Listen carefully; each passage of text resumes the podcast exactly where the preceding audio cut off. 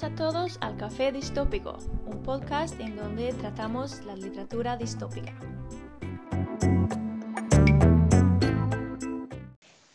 Hola a todos, eh, somos Indio Sofía. ¿Cómo estás, Sofía? Estoy bien, todo bien. ¿Y tú? Qué bien, muy bien. Eh, como tal vez sabéis, eh, Sofía y yo estábamos de intercambio en Cádiz, pero decidimos regresar a Noruega la semana pasada por la situación del coronavirus.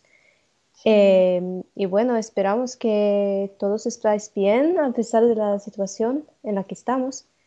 Eh, y vamos a hacer este podcast juntas y gracias a la tecnología todavía podemos hacerlo, aunque no estamos juntas físicamente. Sí. Y claro. eh, eh, aunque la tecnología ha sido como un tema tratado Mm, mucho en clase en relación con el tema de la distopía, eh, creo que eso es un ejemplo donde vemos que nos ayudó mucho la tecnología también. Sí, ahora la tecnología es algo, es una cosa muy buena para Sí, nosotras, por lo sí, menos. sí. Sí. Bueno, eh, el tema que vamos a tratar hoy es la ciencia ficción femenina y vamos a hablar sobre un relato escrito por Elia Barceló. Es una autora española que, que es una de las pocas autoras femeninas dentro del género de ciencia ficción. Bueno, y eh, el eh, relato que hemos leído se llama La mujer de Lot y fue escrito en 1984. Y para que todos sepan un poco de lo que trata, ¿quieres dar un breve resumen, Sofía? Sí, claro. Este relato se trata de una mujer que se llama Paula Sørensen. Eh, está casada con eh, un noruego que se llama Jan y los dos decidieron hace muchos años mm, dejar atrás eh, su vida en la Tierra para empezar de nuevo en otro planeta que se llama Idea. Y pues la idea eh, fue como empezar de nuevo en un lugar, digo, perfecto. Por ejemplo, el nombre de Idea significa la estrella ideal, así que eh, había grandes planes de desarrollar un planeta sin guerra, sin explotación, sin consumismo y todo esto, pero pues parece que, que Paula no es nada feliz eh, en idea. Y pues como lectores tendremos acceso a todos los pensamientos de, de Paula y está recordando su vida en la tierra y me parece que, que se, que se echa de menos su vida. Eh, ha pasado muchos años en idea, eh, Jan y Paula han tenido hijos, pero no pueden ver sus hijos porque para la sociedad en idea eh, esto es un tipo de lujo y lujos no se permite en idea.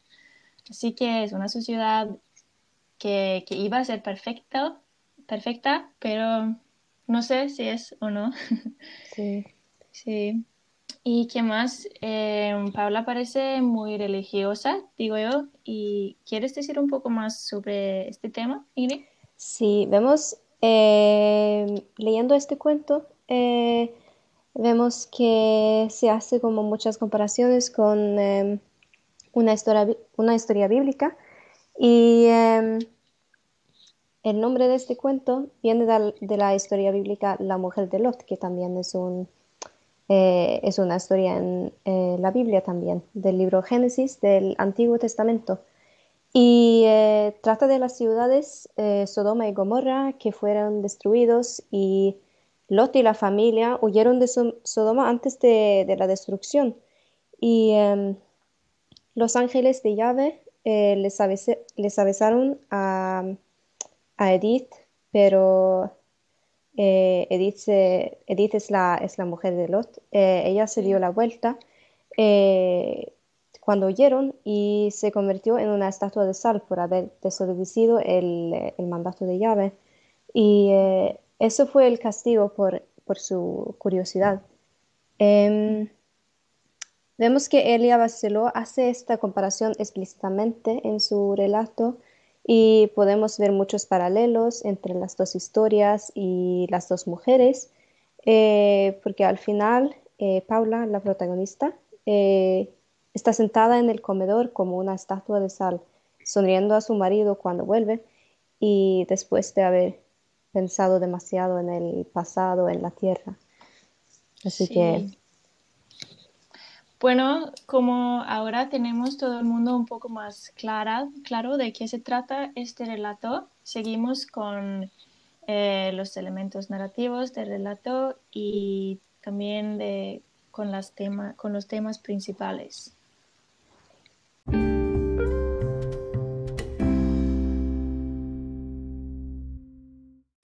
Bueno, eh, en cuanto a los elementos narrativos, vamos a hablar de algunos elementos que nos han llamado la atención. Y primeramente quiero decir que el relato se sitúa en un futuro que puede ser lejano o puede ser más cerca, porque no, sabemos, ¿sí? Sí. Así que es un futuro en donde los humanos han empezado a colonizar a otros planetas y este elemento con la vida en otros planetas, planetas es bastante típico del género ciencia ficción. En los años 80, por ejemplo, tenemos eh, Star Wars, que es un buen ejemplo, Sí, claro. Sí. Eh, bueno, y tú me dijiste algo interesante antes sobre el elemento de la eh, colonización en comparación con la colonización de América, ¿no? Sí, sí. Pues digo que en alguna manera eh, el elemento de la colonización en este relato se puede comparar con la colonización de América porque Dentro de este relato, eh, los colonizadores, los primeros colonizadores de, del planeta Idea, parecen ser héroes y están hablando de un nuevo planeta, un lugar puro, limpio, sin guerra, todo esto. Y pues en los tiempos de, la colonización de América, eh, también América era el nuevo mundo y los colonizadores eran fuertes y heroicos, así que me ha llamado la atención eh, estos elementos de la colonización dentro de, de, este relato también. Sí, sí, sí, claro. Em, bueno, y hablando de los elementos narrativos, eh, otro elemento que tiene este relato es que, bueno, tiene una estructura temporal cronológica eh, y contiene muchos analepsis, lo que es una técnica que altera la secuencia cronológica de la historia y que traslade la acción al pasado.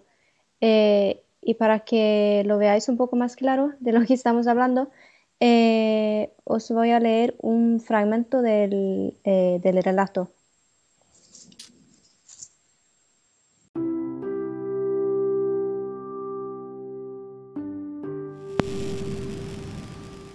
Recordó el día en que presentó a Jan a su familia, la admiración de su padre por aquel muchacho delgado que iba a abandonar su mundo por un ideal, la sonrisa de la abuela, cuyo hijo mayor se había marchado a Australia a los 20 años a empezar su vida, el temblor de los ojos de su madre que mientras cenaban le preguntaba si no le daba miedo irse tan lejos y dejarlo todo por una ilusión, las palmadas que sus hermanos daban en los hombros de Jan, brindando una y otra vez por el nuevo mundo Aquella noche su madre le preguntó si pensaba irse con él.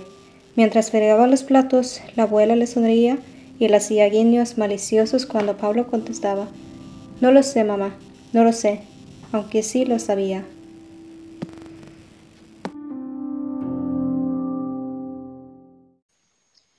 Eh, en cuanto al estilo narrativo, hay una voz narrativa extradiegética, eh, o sea que que el cuento está en tercera persona eh, y que hay un narrador que cuenta una historia en la que no está participando. Y la focalización del relato es interna y esto significa que como lectores tenemos acceso a todos los pensamientos y sentimientos de Paula y pues para mí esto me permite identificarme un poco más con con Paula como protagonista de, la historia y pues también que se puede situarse un poco mejor en el momento en que vive Paula.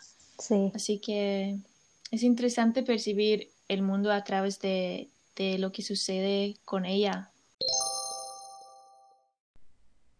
Vamos a hablar de los temas principales de este relato y vemos que el tema de, el tema de la nostalgia, sobre todo de la tierra, es un tema bastante prominente dentro de, de toda la historia. Así que voy a empezar a leer un fragmento que se suma mucho de cómo es Paula y de qué está pensando ella.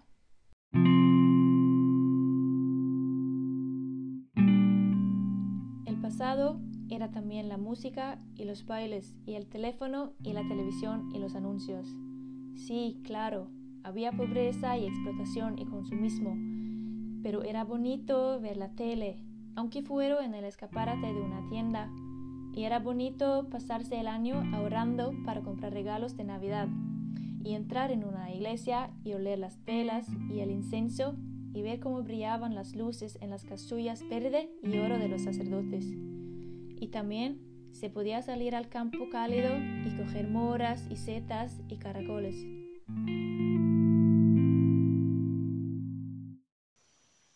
Bueno, eh, como ya hemos escuchado, eh, vemos que el tema de, la nostalgia eh, es un tema prominente en este relato. Y como el tema de vivir en el pasado y y todo eso. Sí. Y esto se puede como ver también eh, en todo el relato, que hay una búsqueda de, algo perfecto, que es otro tema. sí. La búsqueda de la vida perfecta, de la felicidad, todo esto. ¿no? Sí, sí. Eh, hay también esa comparación que hace con, eh, con la historia bíblica, la mujer de Lot, que como eh, la idea de, darse la vuelta al pasado es algo, es algo peligroso, es algo que, es algo que realmente te mata. Sí, sí. Y también como que eh, Paula y Ian han dejado atrás su vida para empezar de nuevo, para crear una vida, digo, perfecto, sí. perfecta, pero todavía Paula está viviendo en el pasado, así que que todavía no puede vivir en el momento. Así que sí. se puede como discutir em, qué es lo que es perfecto. Sí. Pero a mí me parece que mucho del problema es que viven en soledad, no, no hay como una sociedad sociable, como... No hay nada. Como, como en la tierra. Así que las relaciones sociales no hay, porque para Paula, por ejemplo, tiene como contacto social con su, su marido, con eh, su médico y con los hijos y ya está. Así que no hay contacto social como en la Tierra. No. Y eso eh, se puede relacionar también con los objetivos de UNU, ¿no? Sí, sí. Eh, los que hemos tratado en clase. bueno, podemos hay muchos que, podemos mencionar, por ejemplo, eh, el objetivo de salud y bienestar, eh, que, bueno, parece que no, que no está logrado en, en IDELA. Sí.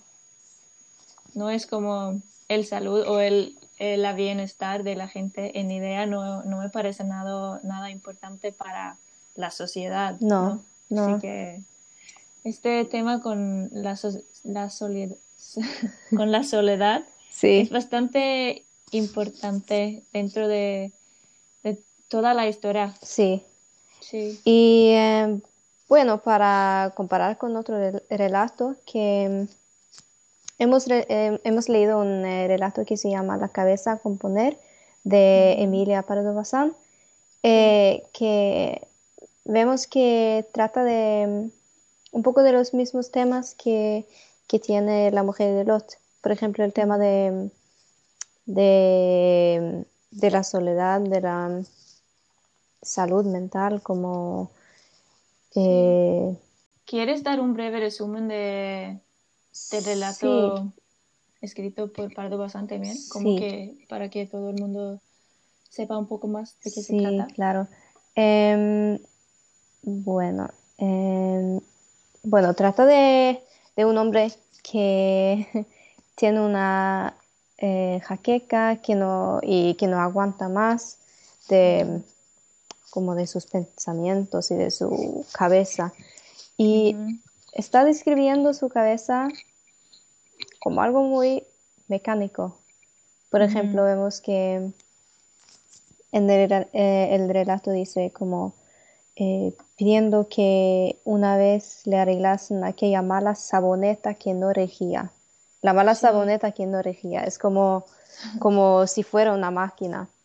Sí, sí, sí. Y eh, bueno, para arreglar eso, el hombre va a varios doctores que intentan ayudarlo en sus problemas y el último doctor al que va, eh, el hombre, le quita la memoria porque cree que esto es la causa de todos, todas nuestras penas y perinches. Sufrimientos. Sí, y em, bueno, al final, eh, con la cabeza vacía, el hombre al final se siente feliz, eh, pero sin darse cuenta del mote que le han puesto, que es el idiota.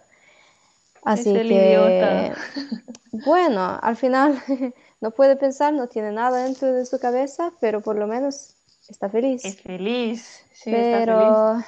¿qué es peor? Pues no sé. Sí, pues eh, es bastante interesante comparar estos dos relatos porque el relato de Pardo Bazán es escrito como hace 100 años, Sí. pero todavía hay como aspectos similares Sí. dentro de, de los dos relatos.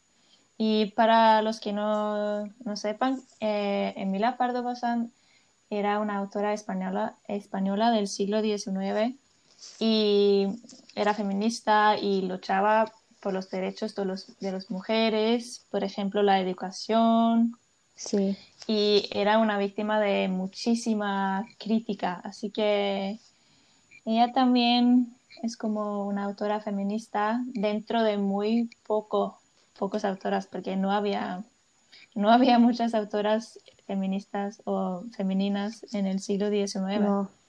Así que Pero- era una pionera Sí, este. sí, por supuesto. Así que este tema, de, tema del género también se puede ver un poco en los dos relatos, ¿no? Sí, Hay como elementos.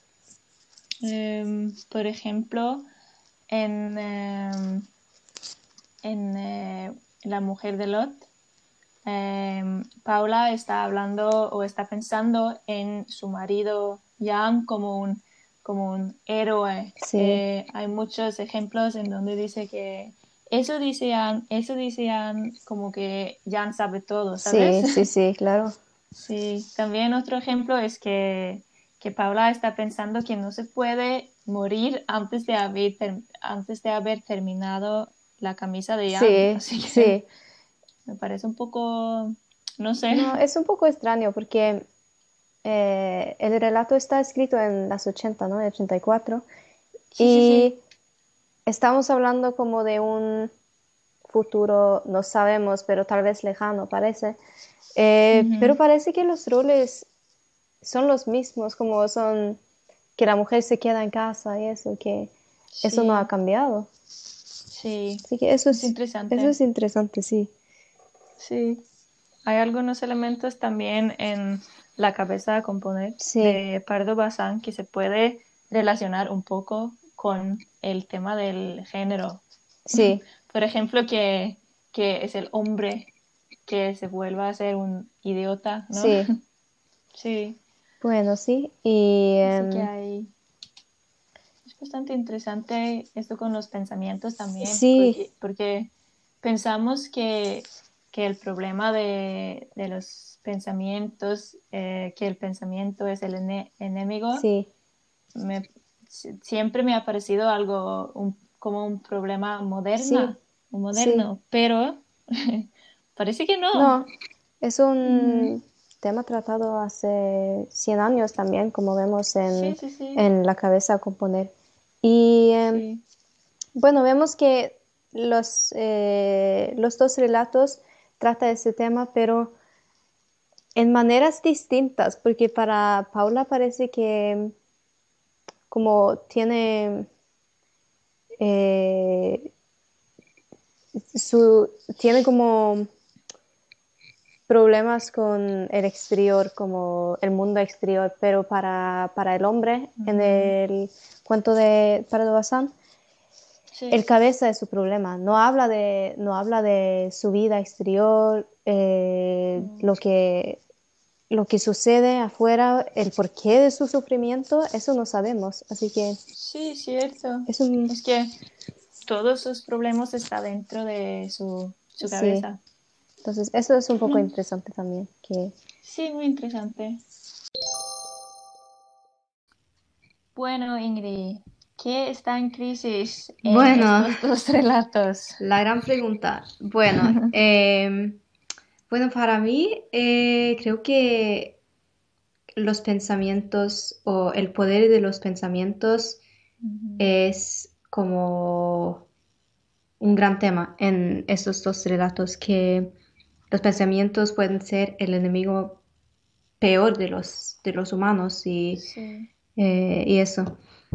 Sí, y esto se puede relacionar bastante bien con el tema de, la soledad, ¿no? Sí, sí, sí. Que hemos visto en el relato de Elia Barceló. Sí. Que, así que Paula se siente muy sola, está como, digo, en aislamiento, ¿no? Sí. Sí, en aislamiento total. Sí, sí, sí. Y esto se puede relacionar también con eh, el día de hoy. Porque estamos viviendo todos en aislamiento. Aislamiento más o menos por el crisis del coronavirus. Sí, así que bueno, estamos viviendo una crisis ahora mismo. Y puede ser algo que siente mucha gente en estos tiempos, la, la soledad, especialmente para las personas que eh, bueno, que no... Que viven eh, solas. Sí, que viven solas, que no están acompañados de, otra gente, por ejemplo. Sí, que, es, Muy, es muy actual. Este tema ha sido muy actual. Sí. Sí. Y que más también, eh, digo que el planeta Idea es un elemento en crisis en sí mismo, sí. ¿no? Sí.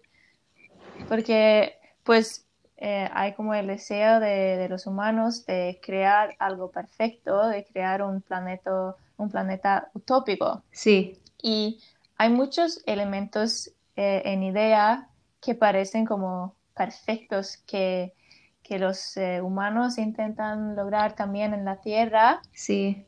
Pero no sé si han sido como, si ha sido un resultado bueno o malo. Es que tienen como, el planeta tiene como, han, intentado eh, resolver muchos problemas, por ejemplo, no, eh, no se permiten lujos, por ejemplo, eh, lo que puede resultar en tal vez más igualdad, no sé. Em, pero creo que el problema es eh, la soledad, el aislamiento social que eh, como que no, no, se permite más de muy pocas personas en la escuela, por ejemplo. Sí, y, em, y como, por ejemplo, no hay guerra, y esto es algo muy bueno, pero no hay guerra porque no hay contacto social, así que han sufrido mucho los habitantes de, Idea para esta idea utópica de, de Idea, ¿no? Sí. Pero pues sí. Tampoco no me parece Paula no parece nada feliz en idea, así que ha perdido la felicidad, digo yo, pero sí. Así que para compararlo un poco con los objetivos eh, de desarrollo sostenible, podemos decir que el objetivo de salud y bienestar eh, no está cumplido tal vez. No. Pero bueno, tal vez, no sé, fin de pobreza, tal vez, y acción por el clima, que no, eh, que no pueden es consumir tanto. limpio, ¿no? Sí, sí, sí, así que tal vez no es tan malo, pero claro que eso del tema de aislamiento social es, es muy importante. Sí. Así que es bastante interesante discutir si el planeta en sí mismo es una utopía o si es una distopía. Sí. Sí. Bueno, Pues, eh, desde hay el- elementos muy malos, pero también hay elementos buenos. Sí, desde la perspectiva de, de Paula parece una distopía, pero Sí, sí, bueno, sí, tal claro. vez de otra perspectiva es una utopía, no sé. Puede ser, pero también creo que em, el planeta Idea o la historia de, de este planeta puede ser una crítica hacia el deseo humano de, de siempre querer algo más, de siempre como desayorar Sí, em, su lugar, de encontrar nuevos sitios, Sí. de desayorar la tecnología. Así que Sí, claro. bastante interesante. Sí, sí.